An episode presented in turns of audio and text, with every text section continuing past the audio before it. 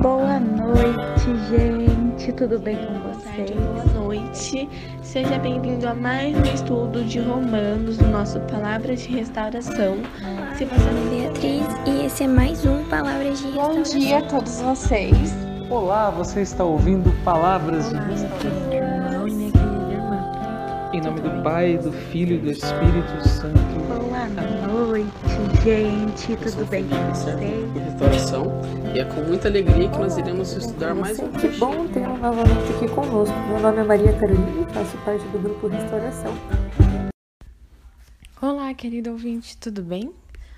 Meu nome é Marcela, faço parte do grupo de Jovens Restauração e estou aqui para a gente dar continuidade ao nosso estudo de 2 Tessalonicenses.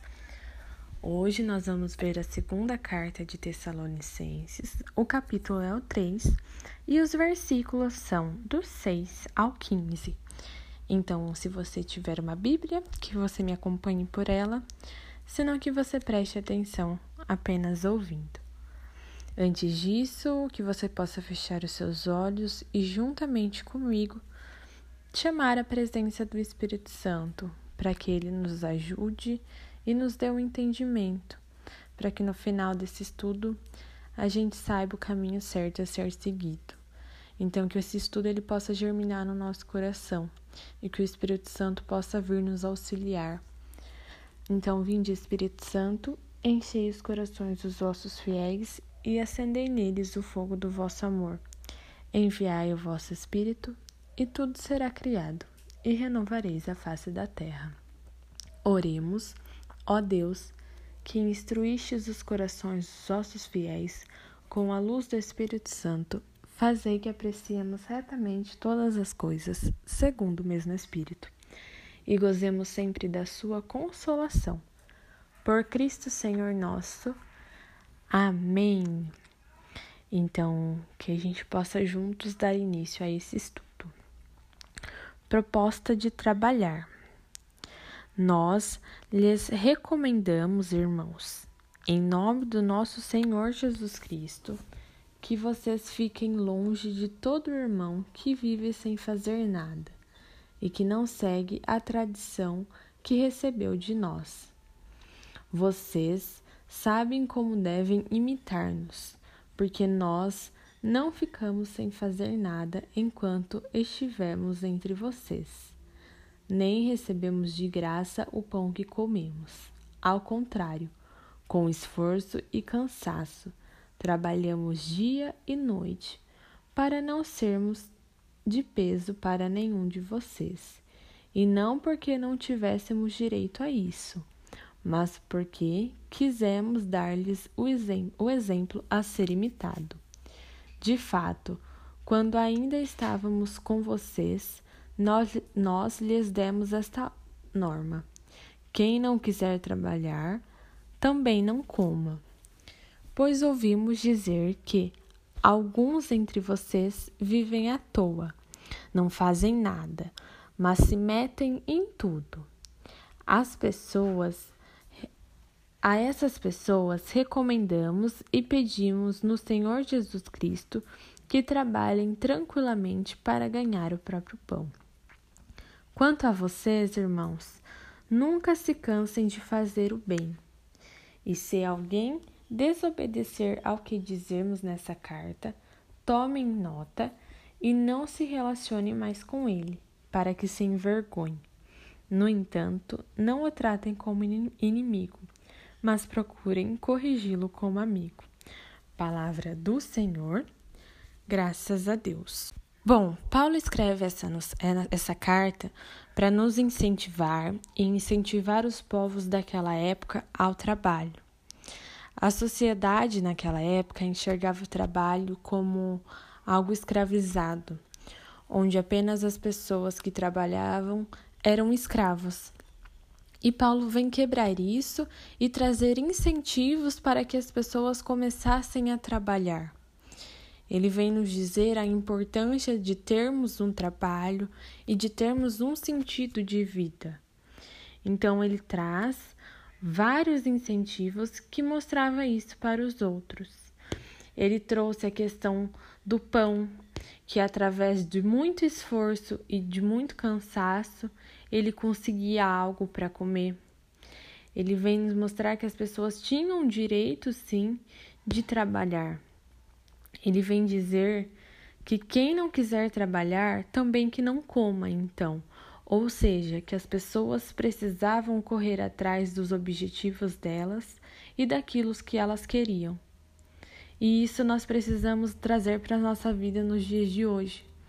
Às vezes, a ansiedade, a depressão toma conta do nosso coração e a gente começa a parar de enxergar motivos para continuar. A gente se sente desanimado, a gente não quer mais trabalhar, a gente não quer mais estudar, nós não queremos mais ter um propósito de vida. E é isso que Paulo veio dizer nessa época, que o propósito de vida ele é muito importante para fazer a gente caminhar. Ele nos motiva a saber aonde a gente quer chegar. Então, é isso que nós precisamos ter no nosso coração que mesmo desanimados, nós precisamos lembrar dos nossos propósitos, da onde nós queremos chegar, das conquistas que nós queremos alcançar, e que o fato de ficarmos totalmente desanimados, sem vontade de fazer nada, não vai levar a lugar nenhum.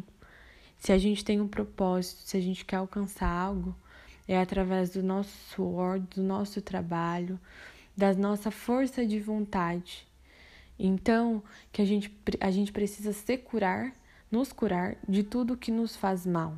Nós precisamos procurar ajuda para nos curar da depressão, para nos curar da ansiedade, para a gente se curar do desânimo, para que assim a gente possa continuar as nossas batalhas do dia a dia.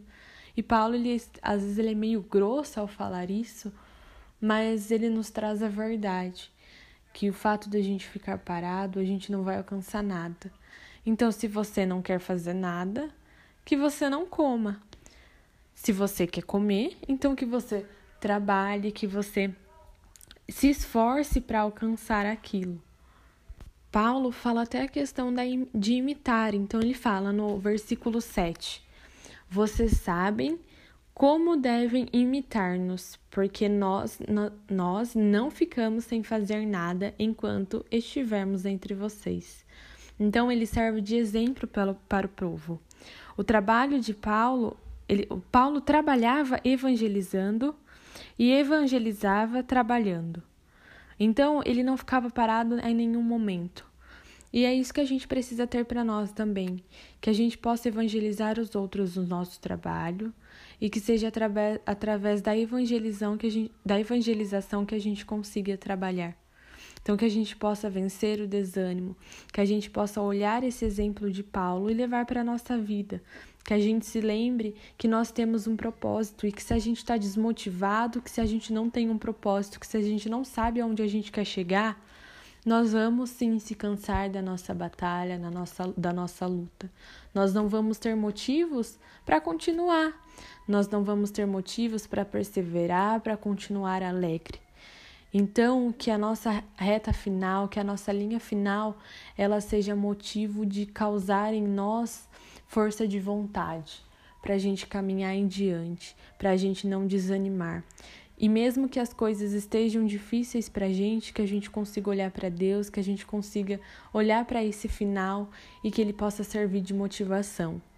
Que nós nunca sejamos mornos, mas que a gente tenha uma determinação, que a gente saiba o que a gente quer para nós, para nossa vida, de melhor, que a gente se cure, que nós procuremos pessoas que estejam aptas a nos ajudar e a também nos animar, nos dar, uma, nos dar umas palavras de ânimos para que a gente possa continuar.